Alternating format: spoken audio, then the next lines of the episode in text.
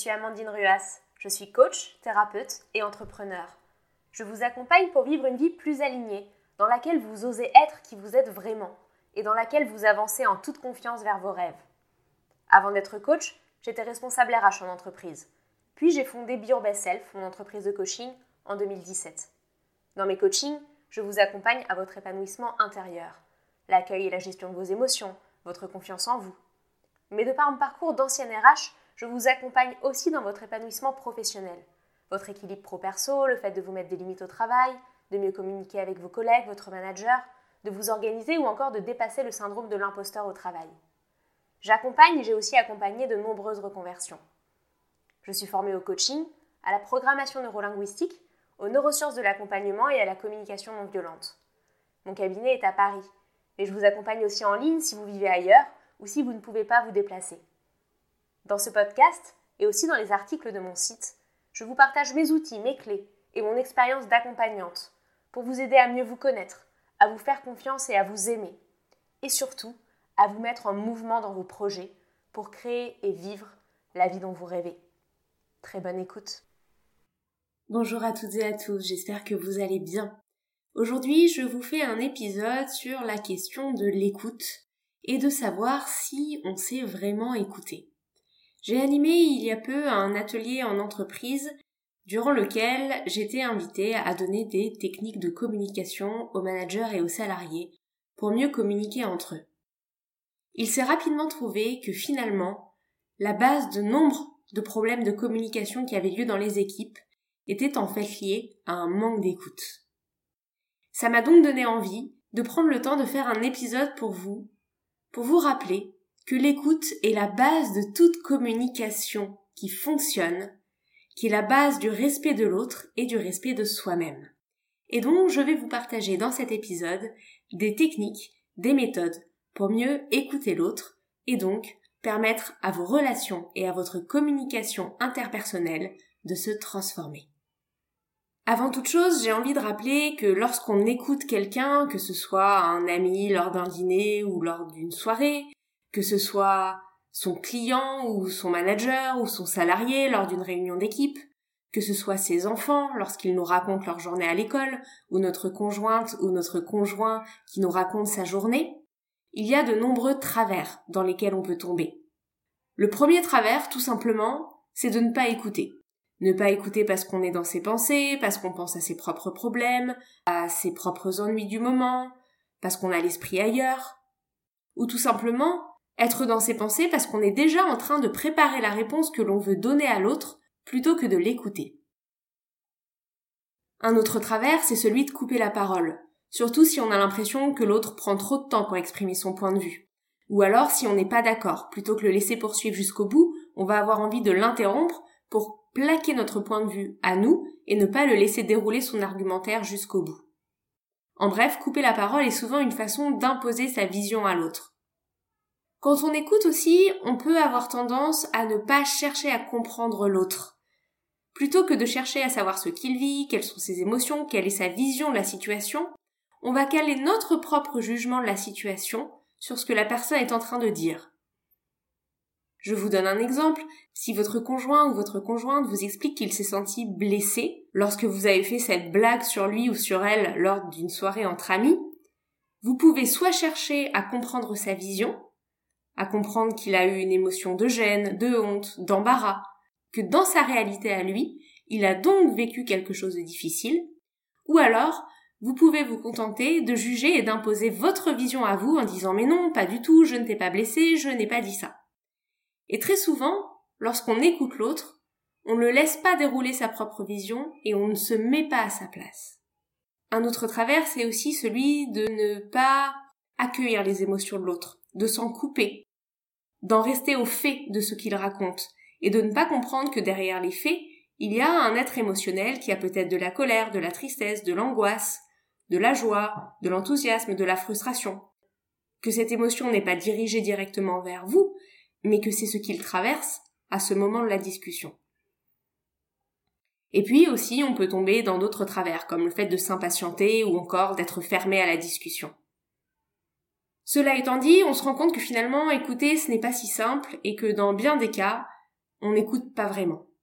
Alors à quoi ça ressemble une écoute vraie Et comment on fait pour la mettre en place? Tout d'abord, écouter, c'est offrir une vraie présence à l'autre. C'est-à-dire être vraiment là, ne pas être en train de préparer ses réponses dans sa tête pour bien faire ou pour donner une réponse qui a l'air intelligente ou pour bien préparer ses arguments. C'est être en train d'écouter et ensuite se laisser le temps de construire sa réponse. C'est ne pas penser à autre chose, à son repas du soir, à la liste de courses, à ses problèmes du moment. C'est maintenir le contact visuel. Il y a tellement de choses qui se passent par les yeux et l'écoute vraie passe par le regard, par un regard connecté à celui de l'autre. Cette vraie présence, elle passe aussi par le fait d'observer, de regarder ce que dit le paraverbal de votre interlocuteur. Est-ce qu'il a plutôt l'air renfrogné Est-ce qu'il a plutôt le visage ouvert, le visage fermé? Est-ce qu'il se tient les bras croisés en signe de fermeture ou plutôt le buste ouvert en signe d'ouverture? Est-ce qu'il a une mimique qui montre qu'il ne comprend pas ce qui est en train de se passer? Est-ce qu'il a un air soucieux? Est-ce qu'il a un air joyeux? Être capable donc d'observer tous les autres messages que ce que la voix raconte. Et puis c'est aussi faire taire son juge intérieur, ce petit juge qui commande, qui dit qu'il n'est pas d'accord, qui dit que ce n'est pas vrai, et laisser toute la place à l'avis et au discours de l'autre avant de calquer un jugement dessus. C'est aussi éviter les distractions. Dans nos sociétés ultra connectées, Combien d'entre nous regardent rapidement l'écran de leur téléphone pour voir s'ils n'ont pas reçu un message pendant une discussion où quelqu'un est en train de leur parler? Si vous êtes manager, si vous êtes salarié en entreprise, planifiez des vrais créneaux dans des salles de réunion où vous pouvez être isolé et tranquille pour écouter l'autre. Coupez le téléphone, coupez les pop-up de votre boîte mail. Et si vous êtes à la maison, offrez des vrais temps d'écoute à vos compagnons, à vos enfants, à vos colocataires. Pas des temps d'écoute où vous êtes en train en même temps de gérer la poêle sur laquelle est en train de griller le steak. Encore moins des temps d'écoute avec la télévision allumée en fond. Écouter, c'est donc avant tout offrir une vraie présence. Mais au-delà de ça, c'est aussi comprendre et accueillir l'autre et ses mots. Ce n'est pas se contenter de recevoir ce qu'il dit, mais chercher à clarifier, à creuser, à comprendre quelle est la teneur du message de l'autre, et accueillir complètement ses mots et son ressenti. Comment ça se passe concrètement? Tout d'abord, veillez à bien clarifier pour vous assurer de bien comprendre ce que dit l'autre. Clarifier, ça passe par poser des questions ouvertes et non pas des questions fermées. Pour rappel, les questions ouvertes, ce sont les questions qui commencent par quoi, comment, pourquoi. A contrario, les questions fermées, ce sont les questions auxquelles l'autre répond par oui ou par non. Si vous dites Qu'est-ce qui t'a mis en colère? Il s'agit d'une question ouverte. Par contre, si vous dites Est-ce que c'est ma réponse qui t'a mis en colère? Il s'agit d'une réponse fermée. Votre dialogue sera plus riche et votre écoute plus précise, plus pointue, laissant plus de place à la nuance de ce que ressent l'autre si vos questions sont ouvertes. Par ailleurs, écouter, c'est montrer de l'intérêt. Et montrer de l'intérêt passe tout d'abord par le fait de s'assurer d'avoir bien compris et demander des détails. Ah oui, ta journée s'est mal passée? Que s'est-il passé? Que t'a dit ton manager? Comment as-tu réagi? Pourquoi s'est-il énervé comme ça? Qu'as-tu fait après? Comment est-ce que tu te sens maintenant? Et donc questionner sur les détails de ce qui s'est passé et de ce qu'a vécu l'autre dans sa réalité et dans ce qu'il est en train de partager. Une fois que vous avez questionné, clarifié, creusé, vous pouvez aussi répéter et reformuler pour montrer que vous accueillez le message de l'autre. Ah oui, ton manager t'a blessé parce qu'il t'a fait un commentaire sur ton rapport. Tu t'es donc senti triste et frustré. C'est bien ça? Répéter et reformuler, ce n'est pas faire le perroquet. C'est montrer que vous avez pesé chacun des mots de l'autre. C'est montrer que vous accueillez ce qu'il a vécu.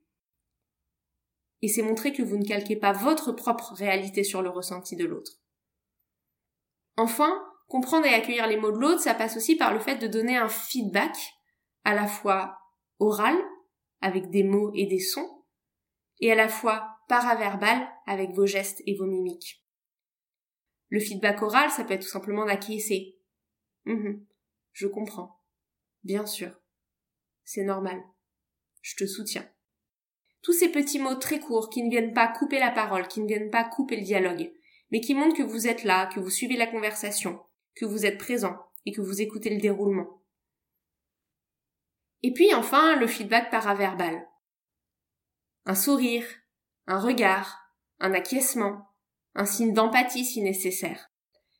Évidemment, votre feedback paraverbal dépend de la teneur de la discussion. Si vous êtes en train de vous disputer avec un collègue, vous n'allez pas lui faire un grand sourire. Mais vous pouvez tout à fait hocher la tête pour montrer que vous écoutez, que vous entendez ce qu'il dit, même si vous n'êtes pas d'accord. Si c'est une conversation agréable, cette fois, vous pouvez faire un grand sourire. Si quelqu'un est en train de vous annoncer une bonne nouvelle, vous pouvez ouvrir les yeux, sourire, ouvrir le visage, ouvrir les bras pour montrer que vous accueillez cette nouvelle avec joie. Si on vous confie quelque chose de difficile, vos yeux peuvent se plisser, en signe d'empathie. Votre visage et votre corps doivent donc répondre à ce qui est en train de se dire pour que l'écoute soit totale et que l'autre se sente écouté. La communication non violente, qui est un outil que j'adore utiliser en coaching et que j'adore utiliser aussi bien pour se connecter à ses propres émotions que pour exprimer ses besoins, pour s'affirmer, pour oser dire non, un outil de communication et connaissance de soi vraiment précieux, nous permet aussi en matière d'écoute d'aller plus loin, en étant capable d'écouter à trois niveaux. D'écouter d'abord l'émotion de l'autre, puis d'écouter son besoin et d'écouter sa demande. Dans tout ce que vous dit l'autre, dans tout échange, vous pouvez retrouver ces trois niveaux.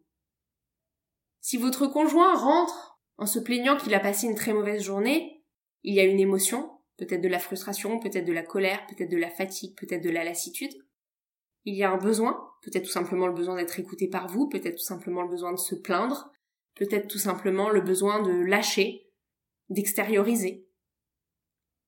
Et puis, il y a derrière une demande, peut-être la demande que vous l'écoutiez, peut-être la demande que vous lui donniez votre avis, peut-être la demande que vous le preniez dans vos bras ou que vous le réconfortiez. Si votre collègue vous dit qu'il y a des erreurs dans votre rapport, l'émotion qu'il y a derrière est peut-être de l'agacement, de l'impatience, de la frustration. Son besoin est peut-être que vous ameniez plus de rigueur, plus de clarté dans votre travail. Et sa demande est peut-être tout simplement que vous relisiez le rapport, que vous fassiez davantage attention la prochaine fois. Donc vous voyez, dans chaque petite phrase, il y a ces trois niveaux, une émotion, un besoin, une demande. Sauf que c'est pas toujours transparent, c'est pas toujours évident. Et l'autre, s'il n'est pas un spécialiste de la communication non violente, ne va pas vous servir sur un plateau cette émotion, ce besoin et cette demande. Il est très rare que la personne vienne vous voir en vous disant Je me sens en colère parce que j'ai besoin que tu me respectes, est-ce que tu peux arriver à l'heure la prochaine fois? Ce type de situation arrive très rarement. Donc très souvent, vous avez plutôt une petite pique du genre Ah bah, encore à l'heure, je vois. Et c'est à vous dans votre écoute, d'aller décortiquer l'émotion, le besoin et la demande. Écouter, avec la communication non violente, c'est donc être capable d'abord de décortiquer la situation, en questionnant sur les faits, en clarifiant, en creusant, comme nous l'avons vu, puis ensuite d'aller plus loin, en cherchant à comprendre l'émotion. Comment est-ce que tu te sens face à ça? Es-tu frustré? J'ai l'impression que tu es plein de joie face à cette situation. Je me trompe? Une fois que vous avez trouvé l'émotion, eh bien, vous pouvez clarifier le besoin. Du coup, as-tu besoin que je t'aide? Du coup, aurais-tu besoin que je fasse preuve de davantage d'attention envers toi la prochaine fois? Et enfin, vous pouvez clarifier la demande. Est-ce que tu souhaiterais que je te prévienne quand je suis en retard? Est-ce que tu souhaiterais que je relise plus précisément mon rapport avant de te le soumettre? Est-ce que tu souhaites que je te donne mon avis sur cette situation avec ton manager? Et là, vous êtes dans une écoute profonde. Vous êtes connecté intimement et profondément à l'autre. Vous avez compris sa situation, vous vous êtes connecté à son émotion, vous êtes allé chercher quel était son besoin profond, et vous avez compris qu'il avait une demande. Ensuite, bien sûr, vous n'êtes pas obligé d'y répondre à cette demande.